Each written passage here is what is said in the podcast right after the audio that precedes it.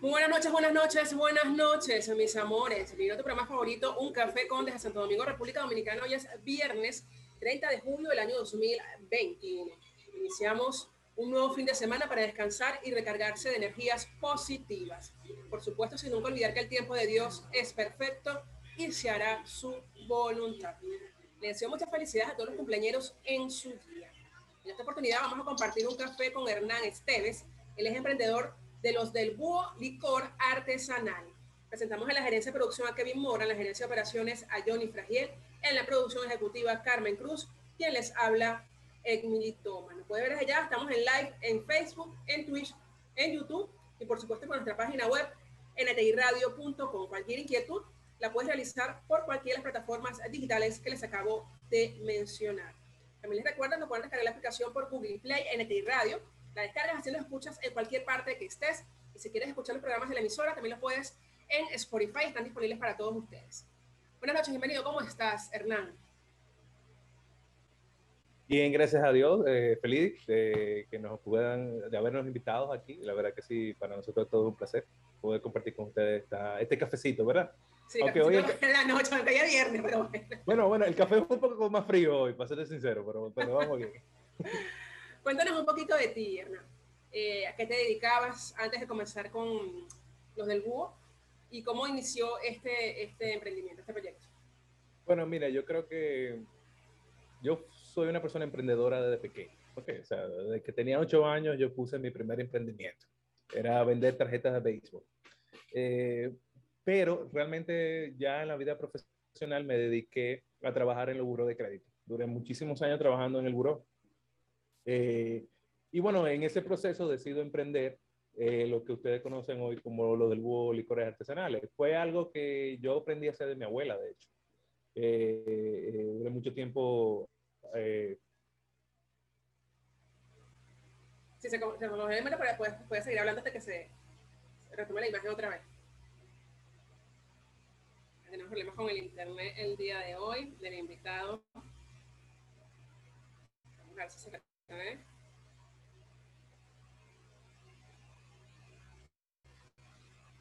Jamás se conecta otra vez. Ajá, ya estamos otra vez en. Tienes que quitarle el, el, para que te pueda escuchar. Ajá. Ok. Entonces, ¿dónde nos quedamos? Yo estaba hablando. No, tu abuela te estaba enseñando a hacer licores. Sí, bueno, y, bueno, y después del tiempo, yo tenía un negocio, eh, vendíamos canasta de Navidad, y un cliente que todos los años me compraba me dice, ah, Hernán, eso que tú me traes después de que tú, después que vemos las estadísticas de cómo la gente recibió las canastas y todo eso, ese licor que tú traes, yo quisiera como ponerlo en una cajita porque la verdad a nosotros nos gusta mucho y es lo que mejor nos gusta de la Navidad. Entonces yo dije, ah, bueno, pero parece que a la gente le llama mucho la atención. En ese momento la receta era licor de chinola. Y, y bueno, decidí cómo intentarlo. Eh, comenzamos en pequeños bazares. Eh, no tenía más nada que el búho, el logo del búho, que es el logo que ustedes que de hecho hoy está en la botella, este logo eh, iba en una etiqueta de tela, así sencillamente. Entonces la gente comenzó a llamarnos lo del búho porque yo no le tenía un nombre, porque realmente no, no, no, no, no visualizábamos en ese momento como una licorera ya hoy día establecida. Entonces, eh, pues nada, así arrancamos y comenzamos a expandir las recetas, comenzamos a hacer ya recetas propias, porque yo arranqué con las recetas de mi abuela, eh, comencé ya en la, en la, maestría de lo que es la licorera y bueno, gracias a Dios ya hoy somos eh, una de las primeras licoreras en Santo Domingo, una licorera artesanal. Totalmente. Ahora, eh, eh, ¿tu abuela hacía licores desde... Mi abuela, mira... ¿Cómo fue el era... tema de los licores con tu abuela? Mira, mi abuela era... Sí, mira, mi abuela era misionera. Ok, entonces ella en su labor de ser misionera ah, recibía muchas comisiones de, España, porque los licores es algo que nosotros heredamos de, de los europeos, ¿entiendes? Entonces, esos misioneros, pues aquí lo que venían es a motivar la economía doméstica. En ese momento ya, no me pregunte hace cuántos años, porque eso hace muchísimos años, eh, ya en la época de Trujillo. Entonces mi abuela aprende de ellas. Entonces mi abuela aprende de ella lo que es etiqueta protocolo, lo que es la, hacer licores y hacer postres. Increíblemente mi abuela no era muy buena cocinando, pero hacía muy buenos licores y muy buenos postres. Entonces eh, ella enseñaba eso eh, iba en misiones enseñando eso, a, no necesariamente aquí en la ciudad, ella se movía ya a, a, a campos eh, enseñando un poco cosas que la gente pueda hacer en su casa para poder incentivar su economía, para poder apoyar en ese tiempo, como lo visualizaban, pues, apoyando al hombre, ¿no? Y apoyando la economía de la casa. Y así fue que mi abuela aprendió y evidentemente ya ahí aprendimos de ella también. ¿Y tú aprendiste de ella porque te gustó, porque te llamó la atención, o te dijeron, ven a aprender, quien quiere aprender?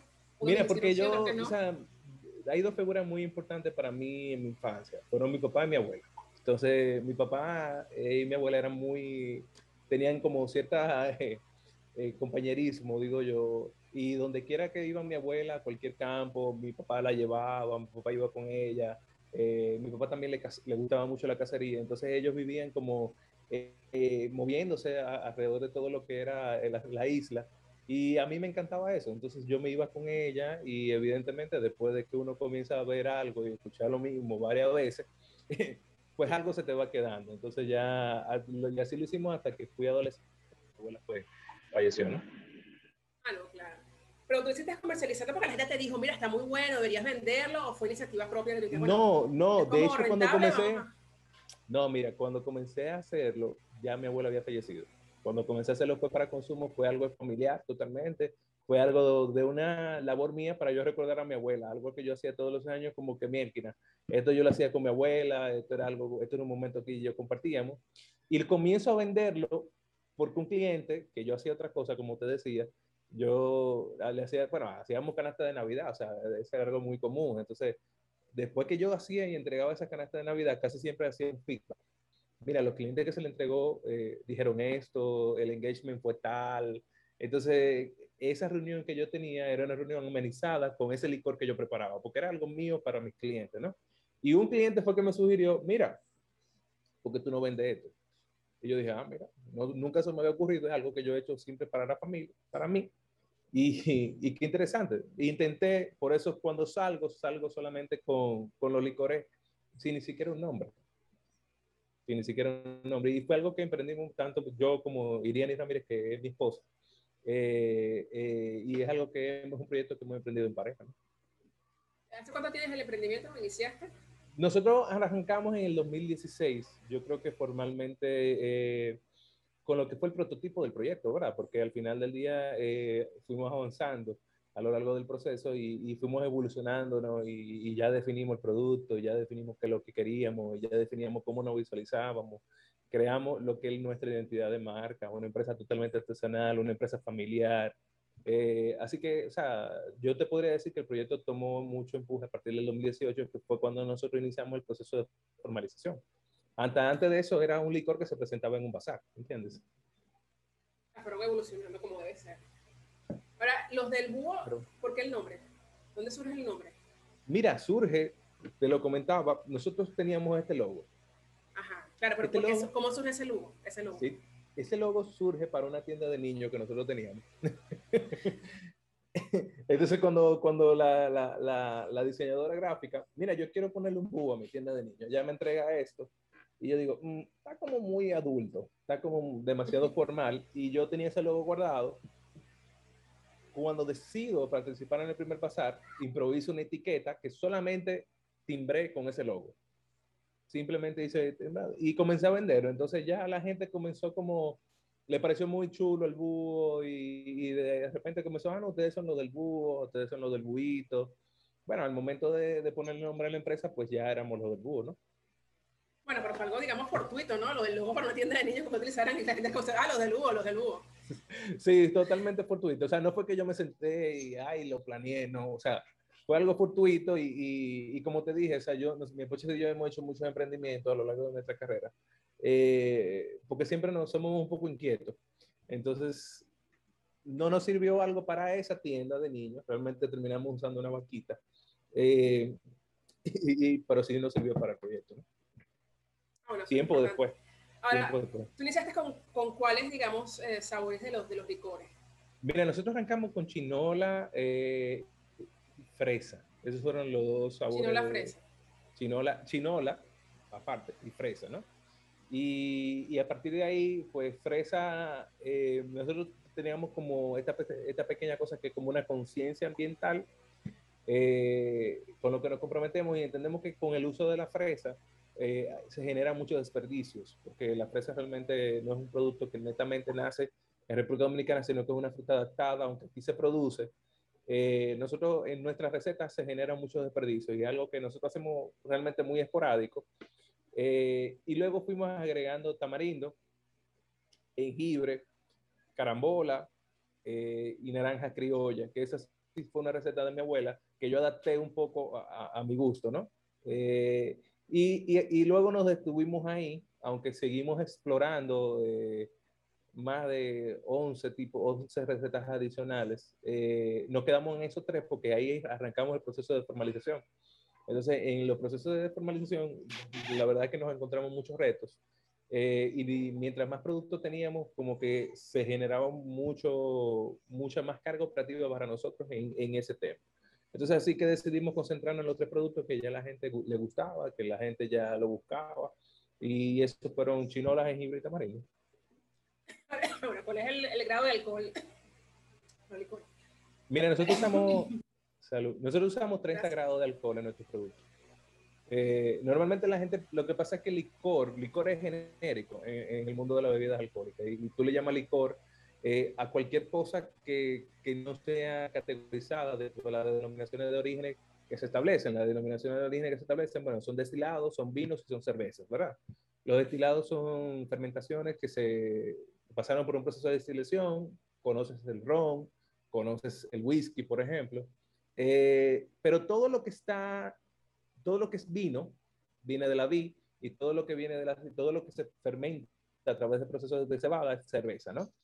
Todo lo que está en el medio se le dice licor. Y ahí tú tienes, por ejemplo, fermentaciones de, de chinola, que también se le llaman licor. Ahí tú tienes, por ejemplo, hacen, ahí tú tienes eh, amargos. O sea, tú tienes un sinnúmero de cosas en ese medio que no tiene un nombre específico porque no tiene una denominación o una preparación específica que identifique esa bebida particularmente. Entonces, a todo eso se le llama licor. ¿Qué pasa? Lo que nosotros le llamamos licor o como lo manejamos son licores digestivos es específicamente el, el nicho que nosotros estamos eh, manejando, que son licores dulces. Y son ah, eso iba que, a decir, eran licores digestivos. Pues. Claro, eran licores totalmente digestivos. Aquí normalmente los licores digestivos se estila que tengan muy, bajo grado, muy baja graduación alcohólica. Pero nosotros realmente manejamos una graduación alcohólica media, no tan alta como debería, porque por ejemplo, eh, las mejores marcas europeas tienen una graduación sobre los 40 grados. Ah, esa pregunta eh, ya, porque sabes que hay un digestivo, que te interrumpa me estoy acordando. Hay un dijiste que tomaba mucho cuando comíamos, cuando comían allá en, Venezuela en, un restaurante, comíamos algo fuerte, por ejemplo, carnes. Uno ah. pedía, lo hace publicidad gratis, un sambuca con, con, café y lo prendía. Claro. Y eso es un digestivo, pero tenía 40 grados de alcohol. Tiene 40 Tú, tomabas tres y estabas, uh, a pesar de que hayas comido. sí, es la idea. Y de hecho, pero tú sabes que aquí tenemos que hacer un equilibrio entre lo que uno quisiera eh, y la parte regulatoria. O sea, normalmente el, el alcohol es está muy altamente grabado. Eh, evidentemente no porque es un producto, tú sabes, eh, en teoría de alto consumo y que la gente no debería estar consumiendo, pero lo consumimos, ¿verdad? Entonces, realmente es un producto altamente grabado que se graba por volumen alcohólico. Entonces, por eso nosotros decidimos quedarnos en 30 grados, que, que fue, digamos, el equilibrio entre el producto que nosotros quisiéramos y el producto que a la gente le gusta, ¿no? No, claro. eh, este, y por ejemplo, ¿dónde la gente puede comprar eh, esos licores? Vi, que también tienes, vi que también, hablamos después de un ratito de ah. eso, que tienes mermeladas. Sí, una línea de mermeladas, ¿verdad?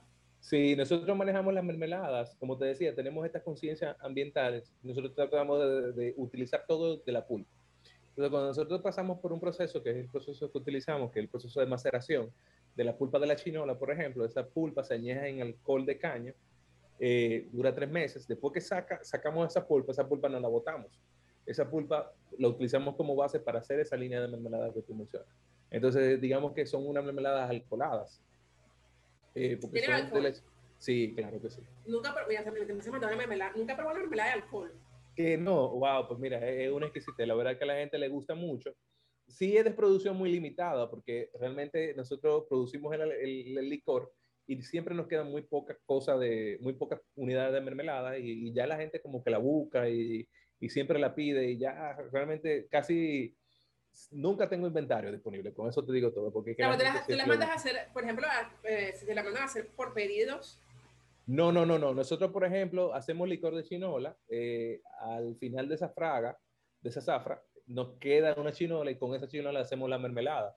Pero no rinde Ah. tanto la mermelada como el licor que yo fabriqué con, e- con esa pulpa, ¿entiendes? Entonces, normalmente, por ejemplo, son 200, 300 unidades que, que casi nunca la comercializamos eh, abiertamente porque se agota. O sea, ya la gente que nos conoce y nos sigue desde hace un tiempo, pues ya siempre se pone en lista de espera, como digo yo.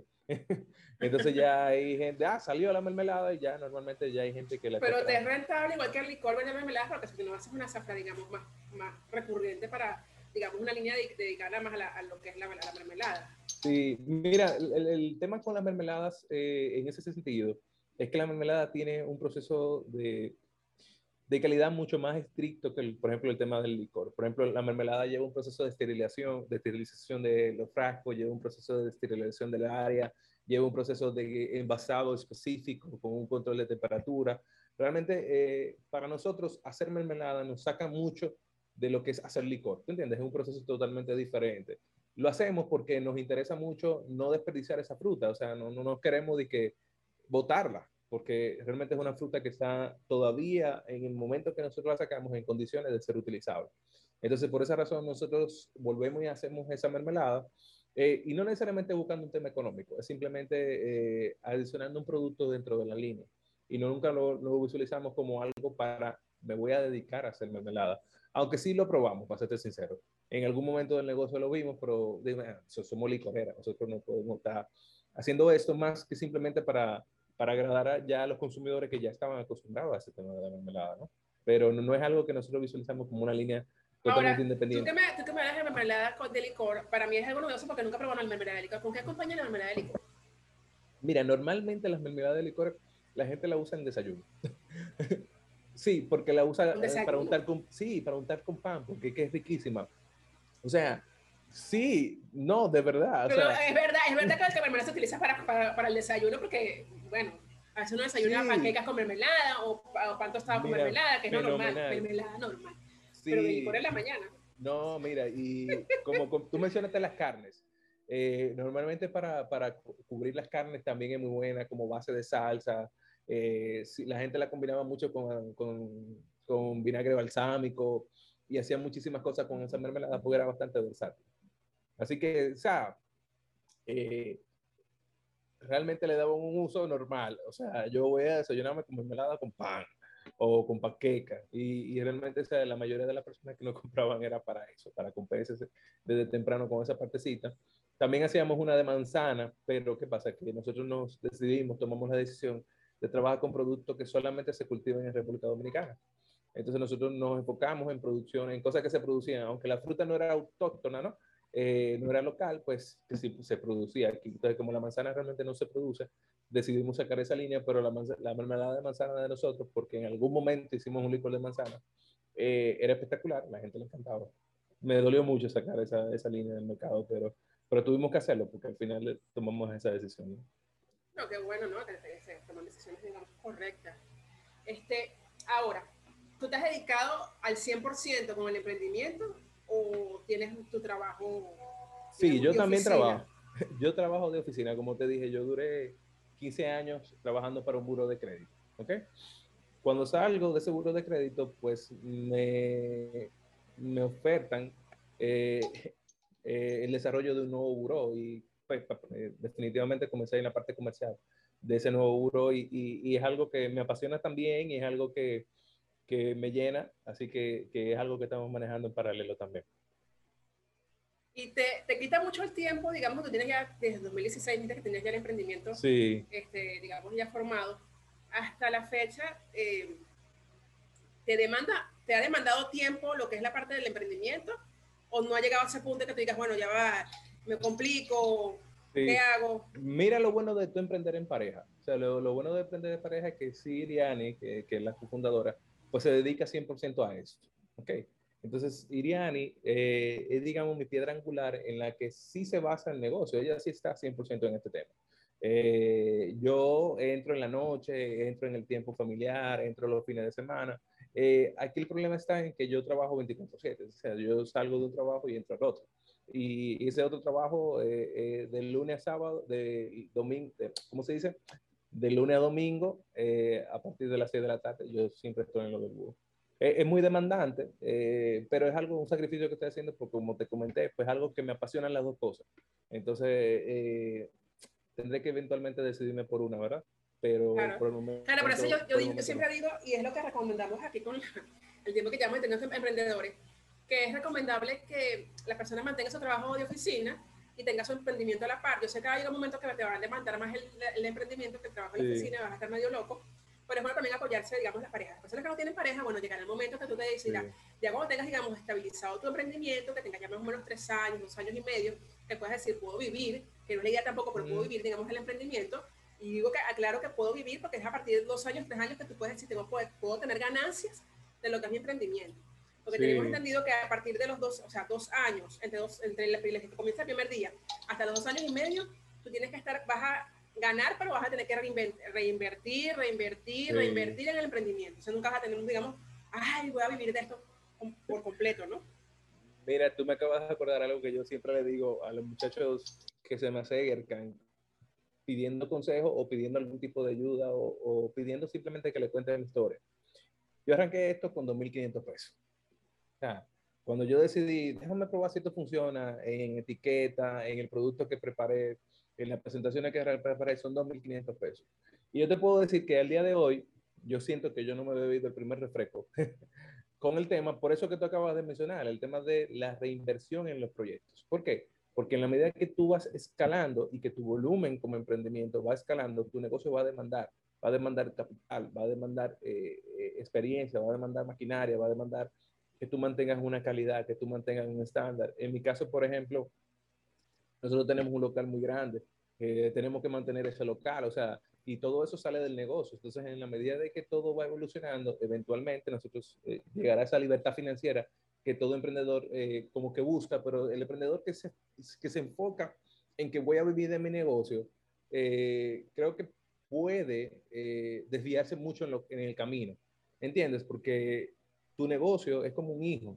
Al final del día, es algo que tú tienes que alimentar y eventualmente eso se, eso se te va a devolver eh, a ti. Pero si la gente comienza a vivir y comienza a arañarle, y mira, se supone que yo ahora necesito duplicar la producción, pero no tengo capital de trabajo, o entonces tengo que ir a pedir un préstamo. Entonces son cosas que nosotros hemos tratado de manejar, producto ya de la experiencia que hemos tenido, eh, enfocándonos siempre en lo que es la reinversión. Eh, eso en inglés le dicen bootstrapping. Eh, y es realmente una trampa.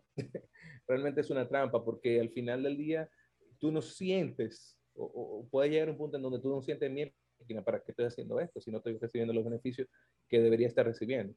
Eh, pero creo que el objetivo, cuando uno tiene una visión a largo plazo y una visión grande, es, es enfocarse como tú mencionas. Yo tengo mi trabajo, pero yo no puedo dejar de cuidar mi emprendimiento. Y en la medida que tu emprendimiento evoluciona, pues va a requerir más tiempo de ti. Y tú tienes que ir como equilibrando esas pelotas en el camino, ¿no? Pero es verdad que tú dices, y eso lo discutíamos también el, el, el miércoles en la entrevista que tuvimos con una chica muy brillante, por cierto, este, que siempre lo que tú te enseñaron, digamos, en cuanto al emprendimiento, o lo que has visto, es que las personas no pueden vivir del emprendimiento, estamos claros en eso. Pero hubo, digamos, algo que nos tocó a todos a nivel mundial, tanto la economía como el tema del COVID.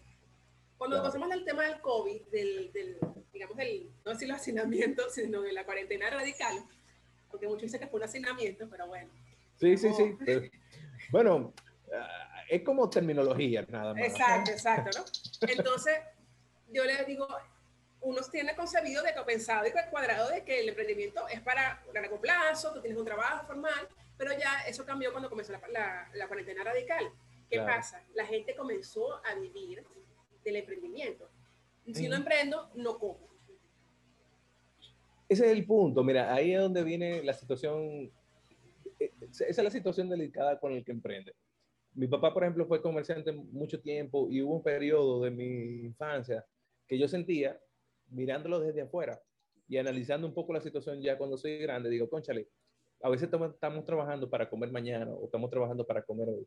Entonces, el emprendimiento que llega a ese nivel eh, no es que es malo, o sea, es, la generalidad, pero eh, a veces uno tiene que sentarse hacia atrás y decir, ok, ¿hacia dónde realmente quiero ir con mi negocio de aquí a tres años, de aquí a dos años? Porque al final del día, si lo sigo viendo ya después de dos años como un emprendimiento, yo, yo particularmente entiendo que lo estamos viendo mal, porque ya no es un emprendimiento, ya tú tienes una empresa en formal crecimiento, ¿entiendes? Entonces, emprendimiento es, si tú me preguntas a mí, y quizá con el tiempo que tengo, emprendimiento es, mira, yo hago esto una vez al mes, dos veces al mes, yo lo hago como un hobby, eh, quizás funcione, quizás no funcione. Eso es emprendimiento. Tú estás creando una idea, estás conceptualizando un proyecto y estás posicionándolo en el mercado. Te va a tomar un tiempo, ¿ok? Pero ya después que ya tú estás formalizado, ya después que tú ya tú tienes eh, gastos fijos con relación a eso, ya eso no es un emprendimiento, ya eso es una empresa. Entonces tú tienes que pensar en eso como una empresa, ¿entiendes? Entonces de ahí es donde vienen los consejos de, mira, tienes que asignarte un sueldo, no puede estar sangrando la empresa, mira, la cuenta de la empresa se maneja independiente, es ahí. Yo creo que hay una línea muy débil eh, y tú lo acabas de mencionar, a todos nos inculcan a nivel de, de digamos, de, de, adoctrinamiento. O sea, mira, cuando tú emprendes, tú, tú, vas a vivir de eso. Pero yo creo que es una visión muy cortoplacista en el sentido de que, ok, voy a vivir de esto y, la mayoría de la gente emprende porque quiere libertad financiera, no le gusta su trabajo o siente que sus ingresos no son suficientes. Y eso está bien. Lo, lo que yo digo es que visualicemos un poquito más allá. O sea, ya tenemos que ver mi emprendimiento como una empresa como tal. Y ya cuando tú lo ves así, entonces ya tú dices, mira, si yo necesito crecer, entonces necesito inversionista. Y ahí es donde entra ese tema. Lo que pasa es que todo es como muy blur, o sea, muy, como muy, muy difuso y tú estás enfocado en hacer lo que tienes que hacer para vender. Entonces, por eso muchas veces yo le digo a la gente, no, búscate a alguien que te dé un consejo, búscate a alguien que te apoye, siéntate a hablar con una gente que pueda darte como una noción eh, no viciada de la situación eh, en la que tú puedas estar, para que tú entiendas dónde tú como negocio estás. Porque muchas veces yo soy emprendedor, ok, me quedo ahí, emprendedor, emprendedor, emprendedor, y, eso puede frustrar mucho a la gente, ¿no? Pero yo, creo que, yo creo que también tienes que tener una capacidad, digamos, eh, muy de, de, aceptar y, de, de, entender, obviamente que depende también de la personalidad de cada quien, de, digamos, el trabajo y del sacrificio, lo que implica un emprendimiento. Porque hay mucha gente que lo ve tipo relajado, que es una chercha, una broma, entonces no puede ser así. Hay, hay, personas que, hay personas que no resisten, y voy a reiterar, y siempre lo voy a hacer en el programa, yo tuve la oportunidad de contactar a la gente que desde hace tres años, que eran emprendedores. Hay unos todavía están, gracias a Dios, otros no aguantaron, y digamos, la, la mecha, por decirlo así, de lo que es el tema del emprendimiento porque no aguantaron, porque estaban enfocados de que voy a ganar, para que quiero ser millonario. No, el emprendimiento hay que trabajarlo es, es constancia, es perseverancia. Es resiliencia. No rendirse. Es resiliencia. Porque no es, fácil, no, es, fácil. Ser emprendedor no es fácil. Suena muy bonito la palabra, muy bonito todo, pero cada, cada quien aprende, no, o sea, nadie aprende cabeza ajena. La gente te puede aconsejar, te puede pedir ayuda, pero a veces las personas, a veces somos tercos Uh -huh. personas que nos gusta ya no es de trancazo, que importa que, ay, te lo dije, digan después, ay, viste que te lo dije. Es que mira, pasa de todo, o sea, tú puedes arrancar un proyecto y viene la pandemia, ¿qué tú haces? Entonces, es muy difícil tú sentarte como emprendedor o como empresario, eh, que ya emprendiste y estás eh, eh, eh, con una empresa formal, con nómina, con empleados. O sea, es un proceso totalmente de resiliencia, o sea, es sentarte ahí y pararte y resistir todo lo que venga y adaptarte a ese cambio. Porque muchos, muchos emprendedores deciden y, y son decisiones totalmente válidas. Mira, yo no acepto eso. Mira, eh, yo conozco muchos cerveceros, por ejemplo, eh, con lo que yo hablé, cerveceros artesanales. Eh, nosotros tratamos como de, oh, miren señores, tenemos que formalizar. Todos los licoreros hablamos, mira, yo, tú haces licores, formalízate vamos a arrancar este proceso. Mira, todo el mundo, miren, todos tenemos que formalizarnos, porque es que si no nos formalizamos, a, nosotros no nos van a tomar en serio, ¿no? Que nadie me va, o sea, muchos emprendedores dijeron, no, yo no voy a hacer eso, yo me voy a quedar aquí, eh, no, yo hago esto una vez al mes, una vez al año, eh, y decidieron no formalizarse. Bueno, pues mira todos los problemas que sufrimos con, con, productos que fueron adulterados con el alcohol. Entonces, tú sabes, si tú no te hubieras, si tú te hubieras formalizado, entonces ya probablemente tú no hubieras sido parte de la gente que estaba bajo sospecha al final del día. Entonces, por eso es como mucho lo que tú comentas, es tener que resistirte, es tener que mirar a futuro eh, y es tener que adaptarte siempre a los cambios. O sea, mucha gente, muchos, muchos bares, yo tengo amigos que cerraron bares. O sea, yo tengo amigos que decidieron cerrar bares y tengo uno, se llama Jorge Cordero, eh, siempre me dijo, mira, lo que pasa es que esta pandemia es un proceso de selección natural, pero también selección empresarial, ¿entiendes? O sea, al final, el, el, que no se adapta o el que no está dispuesto a adaptarse o hacer las cosas que se van a hacer, pues entonces, pues cambia la forma o, o toma otro camino. Yo creo que, y yo me le acuño un poco el comentario, porque es lo que tú dices, mucha gente emprende, eh, pero no quiere hacer el sacrificio, no quiere salir de la zona de confort, no quiere dedicarle el tiempo, por ejemplo, que Irene y yo, que es un tiempo en pareja, un tiempo en familia, le dedicamos al negocio. O sea, cuando tú quieres pasar tiempo con nosotros, por ejemplo, tú vas a la fábrica, porque nosotros sábado y domingo estamos en la fábrica, o, o estamos en un evento, o, o, o son las, o es un viernes, por ejemplo, eh, a esta hora normalmente yo estoy produciendo, ¿entiendes? Porque normalmente nosotros trabajamos, producimos de noche por un tema de temperatura. Entonces, todo implica en tú como emprendedor, qué es lo que tú quieres, ¿entiendes? O sea, ¿qué, qué, qué tú estás dispuesto a dejar sobre la mesa para tu proyecto? Y no con una visión, como tú mencionas también, de corto plazo, no es para vivir de esto hoy, tú vas a vivir de esto, pero ya cuando esto esté, eh, cuando pase esa curva, porque tú tienes una curva de crecimiento, ¿verdad? Eh, tu producto mira, va a subiendo, subiendo, bajando, subiendo, bajando. Cuando tú te estabilizas, entonces comienza esa curva, tu primera curva de franco crecimiento. Y cuando tú llegas a cierto nivel, pues entonces tu proceso se va a estabilizar. Y es más o menos lo que nosotros hemos visto eh, eh, en la experiencia que hemos, que hemos, tenido, no solamente en este emprendimiento, en cualquier otro emprendimiento que hemos hecho. pero la, el que emprende no lo ve así. El que emprende dice, no, yo quiero hacer dinero mañana. Porque fulano comenzó a vender pieza de auto o comenzó a vender vapers o comenzó a vender bombillos de LED y ya hoy día es millonario. Tú tienes que entender que esos son los, e, esa, no son, esa no es la regla, esa es la excepción. O sea, eh, y, y, mucha gente se basa en la excepción para tomar su decisión de emprender. ¿Dónde puedes conseguir los productos en tu página en Instagram? Mm, bueno, puedes consumir, eh, conseguir nuestro producto en Instagram. Eh, nosotros tenemos ahora mismo tres puntos de venta, que es el barril sin fondo, eso está en Costa Hermosa Town. Tenemos a Romelia. Eh, también estamos Panadería Los Trigales. Y claro, a través de Instagram por entrega directa también los tenemos. Sea, que gente te puede contactar por Instagram, ustedes tienen el delivery, que es un costo adicional, obviamente, ¿no? Sí, sí, sí, con un costo adicional. Es un costo adicional, pero ya hoy día, gracias a Dios, eso está, está hecho. Ya la gente está acostumbrada un poco a esa parte, ¿no? ¿Cuáles son las presentaciones que tienes del... Tú estás tomando licor, ¿verdad? Estoy tomando un cóctel que preparamos para un evento pasado. Es eh, una receta que hicimos junto con Siboney. Eh, es un cóctel de ellos. Se llama Montesinos. Muy bueno, de hecho. ¿Qué tiene? Eh, tiene licor de jengibre, eh, tiene reserva especial de Siboney y tiene un poquito de limón y, y ginger ale. Está diluido suena bien, bien frío. Suena bien. Pues mira, te paso la receta para que lo hagas. Entonces, mira, nosotros bueno, tenemos dos presentaciones. ¿Eh? Bueno, no. yo no soy muy buena para hacer de aceta. Pues. No, tranquila. De hecho, todos los cócteles que hacemos nosotros es para que lo hagan ustedes. O sea, ese cóctel, eh, lo único extraño que tiene es angostura, pero, pero realmente es algo que puedes hacer en tu casa sin problema. Es Mira, amargo de angostura, ¿verdad? Amargo de angostura, que es un amargo. Yo lo probé, no me, o sea, tiene un toque suave. Eh, bueno, en Venezuela tomamos, sí, en Venezuela tomábamos, bueno, yo no, muy, no tomo mucho ron, ¿no? Pero en Venezuela llegué a tomar ron eh, con Coca-Cola, hielo, limón y un toque de amargo de angostura. Sí, eso es genial. Es una muy bueno. El amargo, si te lo ves así, probablemente no tenga la mejor experiencia a tu paladar, pero, Exacto. pero la, la verdad es que, que, en la costelería, que es donde nosotros hemos tratado de, de enseñar a la gente a consumir, al dominicano realmente a consumir digestivos es a través de la coctelería. Y a lo que funcionamos. Mira, las presentaciones que tenemos es esta de 400 mililitros y yo te mandé la de 100 mililitros. Esa es la que, ya me la, eh, eh, que te iba a mostrar.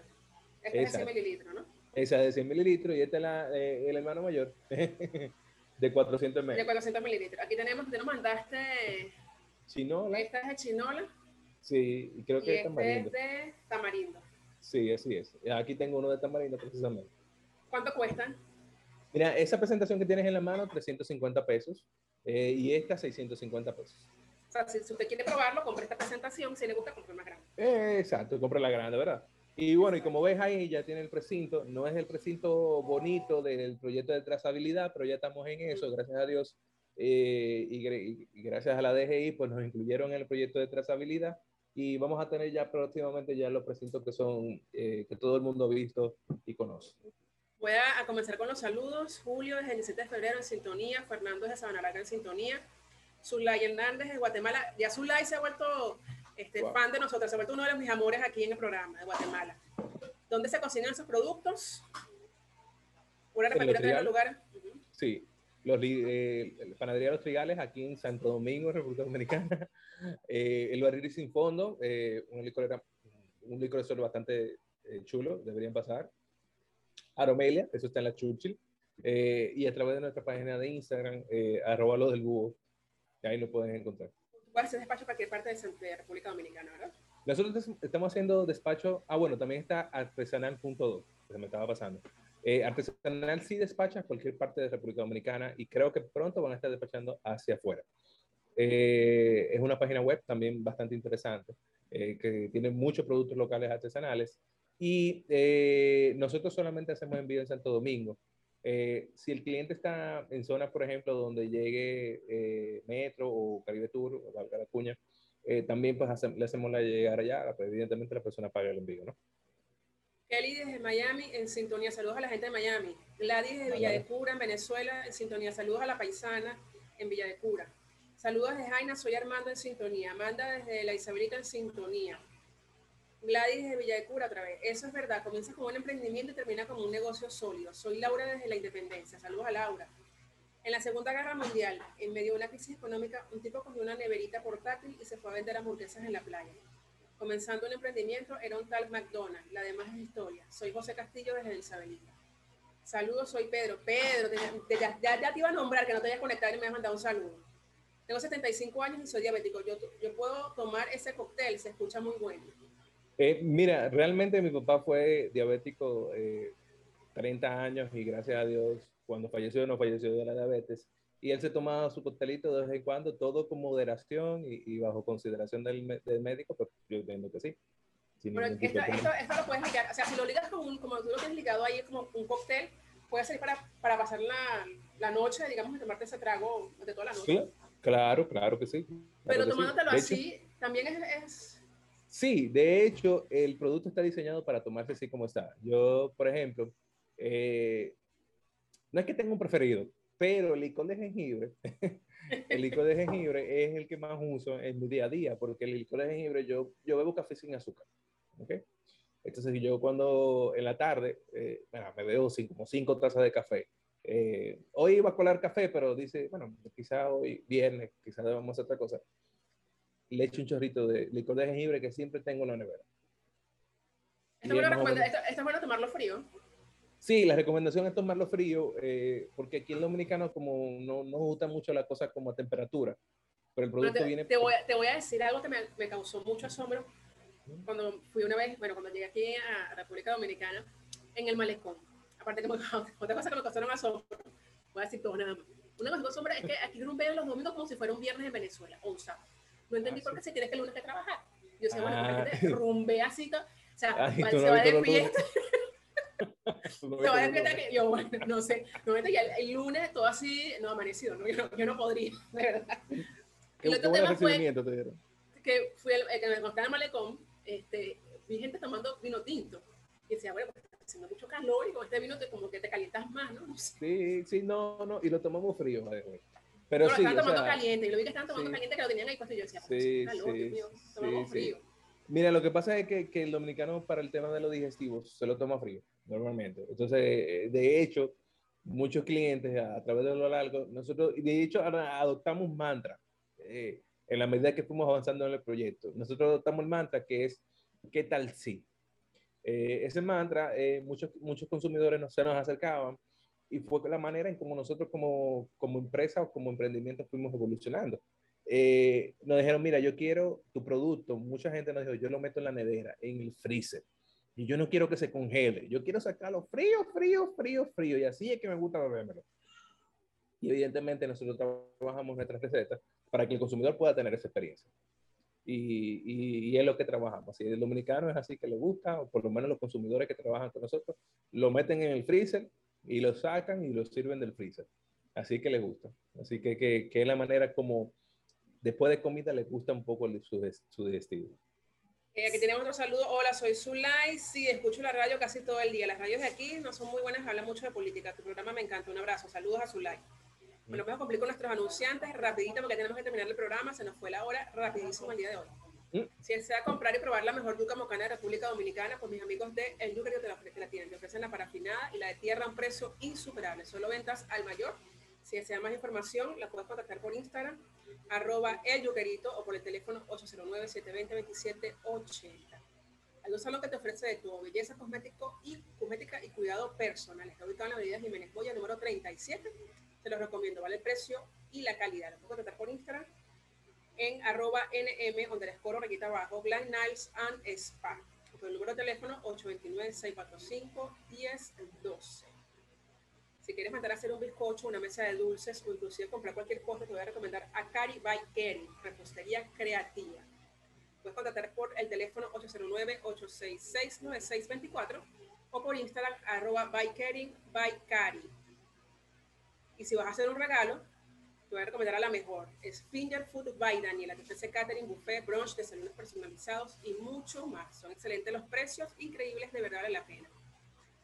Por Instagram, arroba Finger Food by Daniela, o por el número de teléfono 829-454-6547. Estamos comenzando hoy en un café con Hernán Esteves. Él es emprendedor de los del Búho Licor Artesanal. Redes sociales, por favor arroba los del búho, eh, es la única red social que manejamos, así que pueden encontrarnos ahí. ¿Algo más que quieres decir o acotar antes de despedirnos? No, bueno, nada, gracias por el tiempo que nos dedicaron el día de hoy, la verdad que se nos pasó como que muy rápido, ¿verdad? Sí. Eh, fue bastante ameno. Así que eh, nada, la receta del montesino la voy a dejar en, la página de nosotros y lo vamos a repostear para aquellas personas que quieran probarlo. También eh, todos los hoteles que trabajamos, tenemos varios hoteles de nosotros, así que lo pueden encontrar también en nuestra página de Instagram para que puedan eh, explorar su lado hotelero, ¿no? Bueno, espero probar la mermelada. Prontamente, prontamente. Claro que si me metes en el pedido que vayas a hacer próximamente, en, en, el, la, ¿cómo se llama? No, ya, ya, te puse aquí en lista, tranquila. Cuando vayas a fabricar otra vez la, la mermelada. no, no, estás en lista, tranquila, tranquila. ¿Algo más quieres decir acotar antes de despedirnos? No, no, no, o sea, eh, señores, eh, si, quieres emprender y si tu objetivo en la vida es eh, quizá buscar una independencia o entender que, que, quieres hacer un proyecto o que tienes una muy buena idea, lánzate, dedícale tiempo. pero no tiempo necesariamente todos los días, desde mi punto de vista es tiempo de calidad. Cuando hagas algo a los paraísos. Así que ponte para eso y resiste todo lo que venga, porque van a venir muchas cosas. Así que inténtalo. No, es importante, que cada quien tiene que intentar eh, este, hacer las cosas, ¿no? Así de otra manera. Así es, así es. Bueno, mis amores, gracias por compartir con nosotros en un café con, primeramente a ti, por tu emprendimiento. Muchas bendiciones a tu emprendimiento. Esperemos que aquí tienes la ventanita de un café con, para cuando seas otra vez asistir a nuestra entrevista, pues. Ah, bienvenido otra vez. Muchísimas gracias por tu tiempo y, bueno, hasta la próxima, como dices. Creo que nos, que nos quedó corta la entrevista, ¿verdad? Sí, yo creo que vamos a tener que, vamos a tener, que, hacer una segunda versión, ¿verdad? Antes que termine el año la hacemos.